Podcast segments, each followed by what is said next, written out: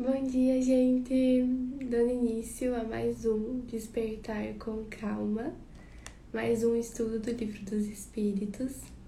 E hoje a gente vai continuar falando sobre o aborto na visão espírita. Então, antes de iniciar o estudo de hoje, eu convido vocês a fecharem os olhos, respirarem profundamente para que a gente possa se conectar com o momento presente e aqui e agora eu peço a intuição e a inspiração dos bons espíritos, dos nossos guias espirituais que estudam junto com a gente, para que eles possam estar nos guiando por essas questões, para que a gente tenha as melhores reflexões diante do assunto e para que a gente possa ir pouco a pouco levando o conhecimento prático aqui do Livro dos Espíritos, conhecimento teórico para a nossa prática para nossa vida. Que assim seja. Bom dia, gente. Então, hoje estou gripada. Vamos ver até onde minha voz consegue ir, né? Na sexta-feira a gente começou a falar sobre o aborto na visão espírita e as questões abordaram bastante a parte do aborto espontâneo. Então a gente vai continuar pela questão 349, que na semana passada a gente foi até a 348. Então, antes de iniciar o estudo de hoje propriamente, eu gostaria de deixar muito, muito, muito claro que a gente está falando aqui de um tema bem delicado, que é o aborto. Eu nem imagino quanto sofrimento tem envolvido numa mãe, num filho que passaram por esse processo de abortamento. Então, o meu papel aqui nunca vai ser o papel de alguém que está julgando. Com certeza, o que Kardec e os espíritos fizeram quando eles fizeram essas perguntas e essas respostas não foi de forma alguma julgar ou incriminar ou algo assim alguém que tenha cometido esse ato, mas sim esclarecer. E é o mesmo intuito que eu tenho aqui, que é de esclarecer, de trazer um novo ponto de vista sobre o assunto trazer uma nova reflexão e talvez isso mude vidas. A gente nunca sabe o poder que a nossa palavra tem. Então, se sintam todas acolhidas. Aqui é um lugar de acolhimento, não de julgamento. E aí, o que eu trago aqui é talvez um novo olhar, o olhar espírita a respeito do aborto. Bem, na questão 349, Kardec questiona os espíritos. Quando uma encarnação falha para o espírito por uma causa qualquer, ela é suprida imediatamente por outra? E os espíritos respondem: nem sempre imediatamente. O espírito precisa de tempo para escolher de novo, a menos que a reencarnação imediata provenha de uma determinação anterior. Então, Imaginemos que por alguma razão a gravidez foi suspendida. E aí a oportunidade de uma nova encarnação terrena, naquele momento também foi suspendida para aquele espírito que vinha reencarnar. Então, os espíritos questionam aqui, Kardec questiona, se imediatamente ele já seguiria para uma nova reencarnação. E a resposta é que nem sempre é imediatamente, até porque imaginem, a gente sabe, a gente estudou em outros estudos, que o espírito ele tem o seu planejamento reencarnatório. Então, todos nós, antes de reencarnar, nós fazemos um planejamento do panorama geral da nossa reencarnação. Então, em que família a gente vai nascer, em que cidade, com que sexo, com que aparência física, mais ou menos, e qual vai ser o gênero de provas que a gente vai suportar naquela existência física quais características nossas a gente vai trabalhar. Então, se um espírito ele é abortado, é, seja por qual for a razão, seja um aborto espontâneo, seja um aborto induzido, ele nem sempre vai conseguir imediatamente para uma nova reencarnação, porque ele vai precisar se replanejar.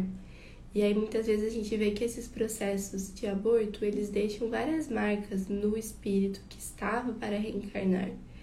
Então, às vezes, ele precisa de tempo também para digerir esses novos sentimentos que ele sentiu, para digerir esses novos acontecimentos. Bem, na questão 350, Kardec questiona: O espírito, uma vez unido ao corpo da criança, e quando já não pode voltar atrás, lamenta algumas vezes a escolha que fez? E os espíritos respondem: Queres dizer se, como homem, lastima a vida que tem? Se desejaria outra? Sim, se lamenta a escolha que fez? Não, ele não sabe que a escolheu. O espírito, uma vez encarnado, não pode lamentar uma escolha da qual não tem consciência, mas pode achar a carga muito pesada e, se a crê acima de suas forças, recorre então ao suicídio. Bom, então nessa questão, Kardec questiona se uma vez que o espírito está unido ao corpo, né, uma vez que começa esse processo de gestação, esse processo de uma nova reencarnação, se o espírito poderia se arrepender, se lamentar da escolha que ele fez para a nova existência terrena. E a resposta é que, veja só, a gente, quando a gente está reencarnados, a gente não tem a lembrança do que a gente escolheu de forma consciente. Por quê? Porque quando nós estamos encarnados, nós temos o nosso véu do esquecimento, que faz como se fosse um apagamento momentâneo da maioria das coisas que a gente sabia enquanto estava no mundo espiritual. Então, esse véu do esquecimento, ele serve muitas vezes para auxiliar no nosso processo evolutivo. E aí que a gente começa a olhar e compreender a bondade de Deus. Então imagine só que um espírito escolheu reencarnar como filho de um espírito com o qual numa outra reencarnação eles tiveram uma inimizade, eles tiveram guerras, tiveram atritos, enfim. E aí ele escolhe reencarnar como filho. Por quê? Porque o amor materno é algo que a gente ainda não consegue. Eu que ainda não sou mãe, a gente não consegue ter dimensão, né? Mas é o maior amor de todos. E é um amor incondicional, esse amor entre a mãe e o filho. Então, quando um espírito escolhe reencarnar e o outro aceita essa reencarnação como mãe e filhos, dois espíritos que tinham uma inimizade, e aí eles conseguem trabalhando esse vínculo desde lá da barriga, até todo o crescimento do espírito e conseguem trabalhando o amor incondicional, a convivência e ir se perdoando. Se eles soubessem, talvez, do que aconteceu nas suas outras vidas, talvez isso não fosse possível. Né? Porque quando a gente sabe das coisas que aconteceram, aí envolve muito o nosso ego, envolve muito os nossos sentimentos ainda inferiores, de raiva, que estão ao contrário do perdão, enfim.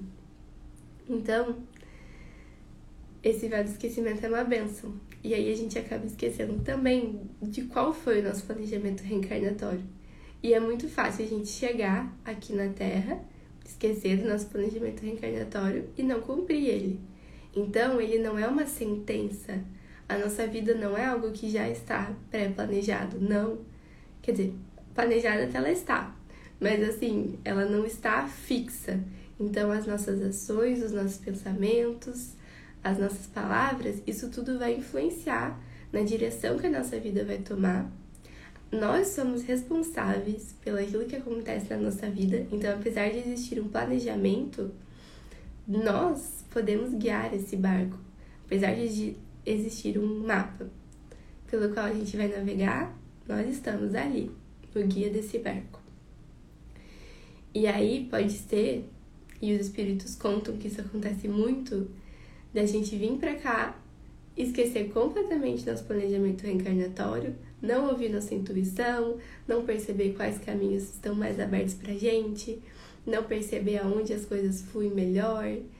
E aí a gente vai sair um caminho totalmente diferente da nossa, do nosso planejamento reencarnatório.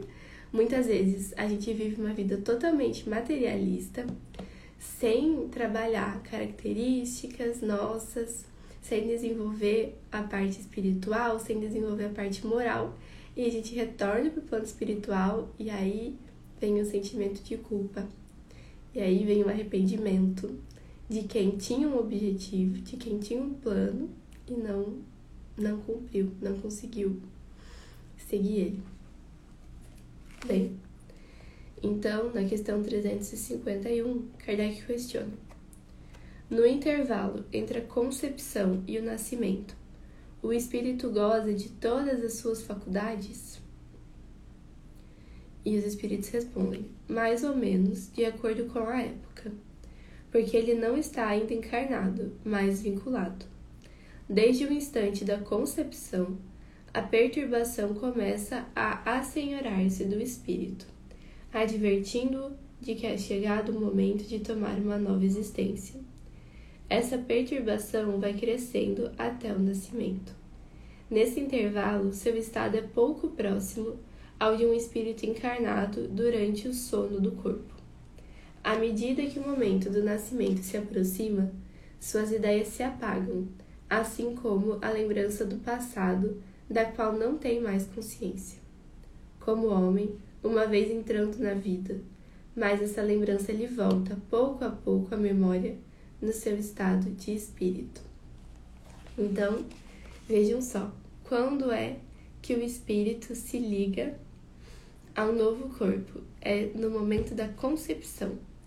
Então, no momento em que o óvulo se liga ao espermatozoide, há também o início da ligação entre o espírito e aquele corpo que está vindo a ser formado. Porém, esse primeiro vínculo, essa primeiro, esse primeiro laço que une o espírito ao corpo, ainda é um laço muito sutil, muito fraco e que irá se estabelecer, que irá ficar mais forte ao longo da gestação.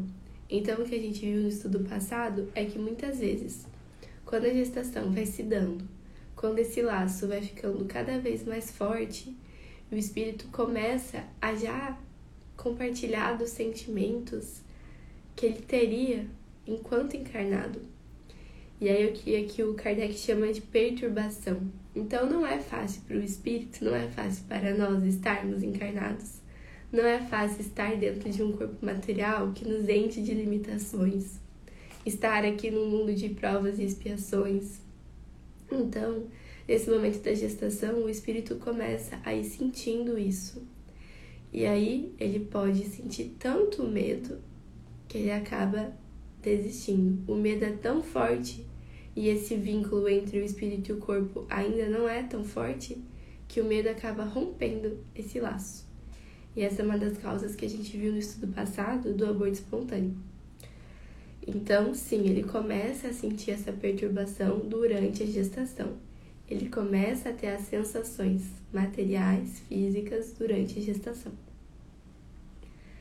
Na questão 352, Kardec questiona: Ao nascer, o espírito recobra imediatamente a plenitude de suas faculdades? E os espíritos respondem: Não. Elas se desenvolvem gradualmente com os órgãos. É para ele uma nova existência e é necessário que aprenda a se servir dos seus instrumentos. As ideias lhe tornam pouco a pouco como a um homem que sai do sono e se encontra em posição diferente da que tinha na véspera. Então, seria imediato né, essa recuperação das faculdades do espírito? Não. Então, pouco a pouco, é igual se fosse uma nova gestação, igual se a gente pensasse que está gestando a parte física e aí também está gestando a parte das faculdades. Então isso se dá pouco a pouco. E aí é por isso também que existe toda a parte em que a gente fica lá como bebês, depois como crianças, depois adolescentes. Então tudo isso é para a gente ir pouco a pouco recuperando as nossas faculdades, nosso conhecimento, enfim, é por isso que existe a infância. É essa parte de recordação de sentidos, recordação de faculdades. Bem, na questão 354, Kardec questiona: como explicar a vida intrauterina? E os espíritos respondem: é aquela que planta, é aquela da planta que vegeta. A criança vive a vida animal. O homem possui em si a vida animal e a vida vegetal, que ele completa no nascimento pela vida espiritual. Então, olha só, vamos ler de novo. como a gente explica a vida intrauterina? Então, a vida intrauterina é como se fosse uma preparação para a vida animal, para a vida espiritual. Então, a criança ainda está num estado que ele fala aqui mais de vegetativo, mais de vegetal, mas aí ela vai ganhando essa parte da vida física e vai ganhando essa parte da vida espiritual.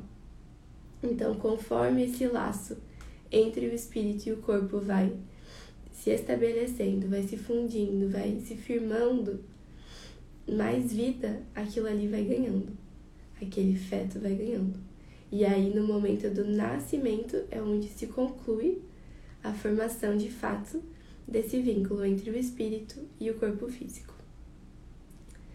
Bem, na questão 355, Kardec questiona: Existe, como indica a ciência, crianças que desde o seio materno não são viáveis? Com que fim isso ocorre? E os espíritos respondem: Isso ocorre com frequência. Deus o permite como prova, seja para os pais, seja para o espírito destinado a reencarnar. Então, sim, pode acontecer gestações que no planejamento daquela gestação ela já não era viável.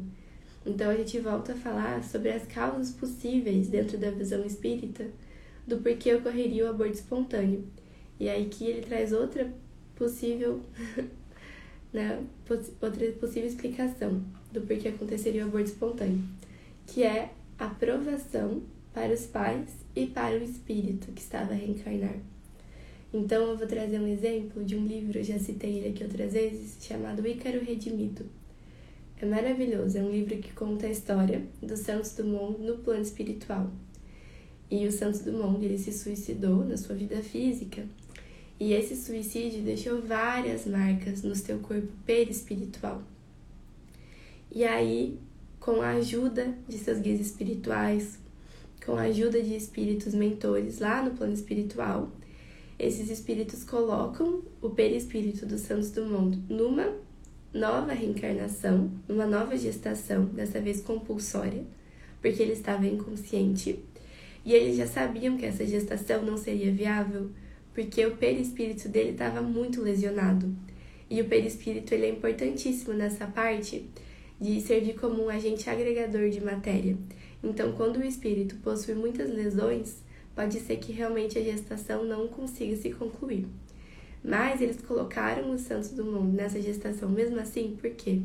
Porque esse impulso da gestação, que seria um impulso de expansão do seu perispírito, e o próprio amor materno e o próprio sentimento de estar no ventre materno, isso ajudaria a remodelar o seu perispírito para que talvez numa próxima reencarnação ele conseguisse reencarnar.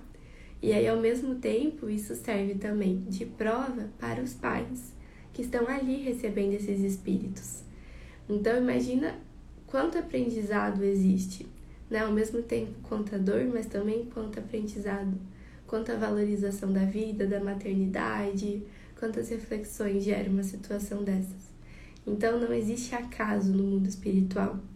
E aí a gente vê que mesmo nas gestações não viáveis, existe um propósito delas acontecerem. Bom, então a gente está chegando ao fim do nosso estudo. Amanhã a gente vai continuar pela questão 356. E é por hoje eu desejo um ótimo, ótimo dia para todos nós e que a gente vá pouco a pouco digerindo todas essas informações que os espíritos nos trazem. Gratidão por estarem aqui, gente, e até amanhã.